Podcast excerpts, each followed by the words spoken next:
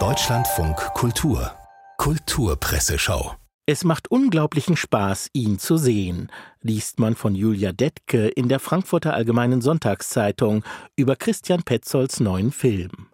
Roter Himmel ist voller Selbstironie. Es geht um Feuer, Wasser, Liebe, Sex, den Klimawandel, Kleist und Heine.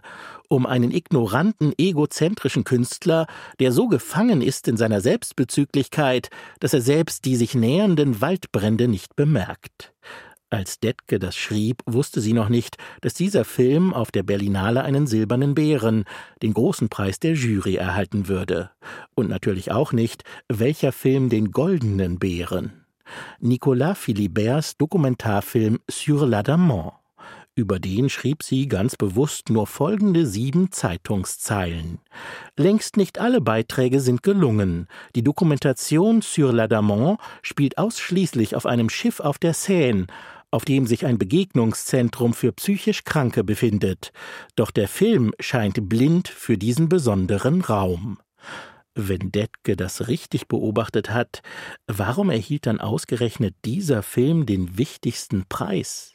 Vielleicht, ketzerische Frage, weil es hier um psychisch Kranke geht? Die Berlinale ist das wokeste der großen Filmfestivals dieser Welt, schrieb Hans-Georg Rodeck in der Welt. Ein Festival, das gegenüber der internationalen Konkurrenz zurückgefallen sei, urteilt Peter Körte in der Frankfurter Allgemeinen Sonntagszeitung. Es waren einfach zu viele Filme, die ihr Publikum nicht fanden, weil sie sich selbst schon in den Drehbüchern nicht gefunden und in den Inszenierungen dann ganz verloren hatten. Es sei sehr brav zugegangen im diesjährigen Wettbewerb, befand Andreas Busche im Tagesspiegel.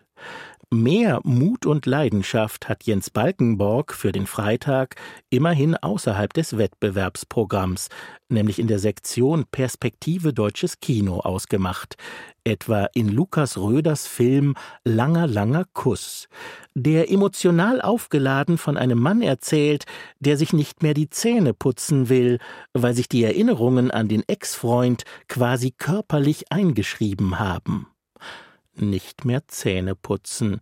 Das wäre überhaupt mal ein origineller, wenn auch für die nähere Umgebung etwas unangenehmer, Verzicht für die Fastenzeit. Weitere sehr spezielle Vorschläge machte Hans Zippert in seiner satirischen Kolumne für die Welt.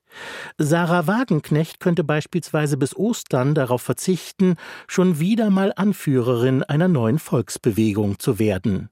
Wladimir Putin sollte auf Atombombeneinsätze verzichten, obwohl die Fastenzeit für orthodoxe Christen eigentlich schon vorbei ist.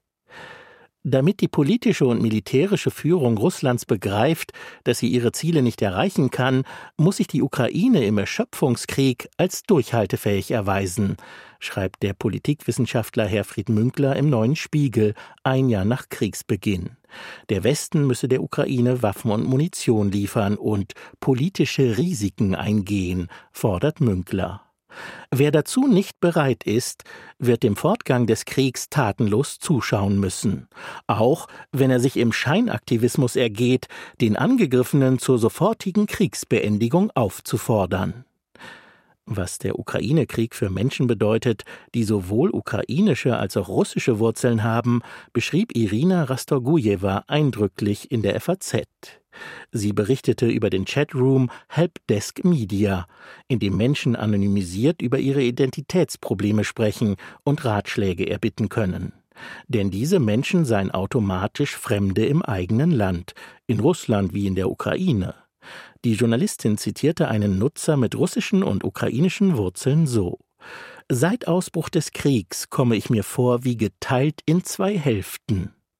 Zweigeteilt muss sich auch Frank Schätzing fühlen, denn das Buch Der Schwarm wurde zu seinem großen Wurf, einem Weltbestseller.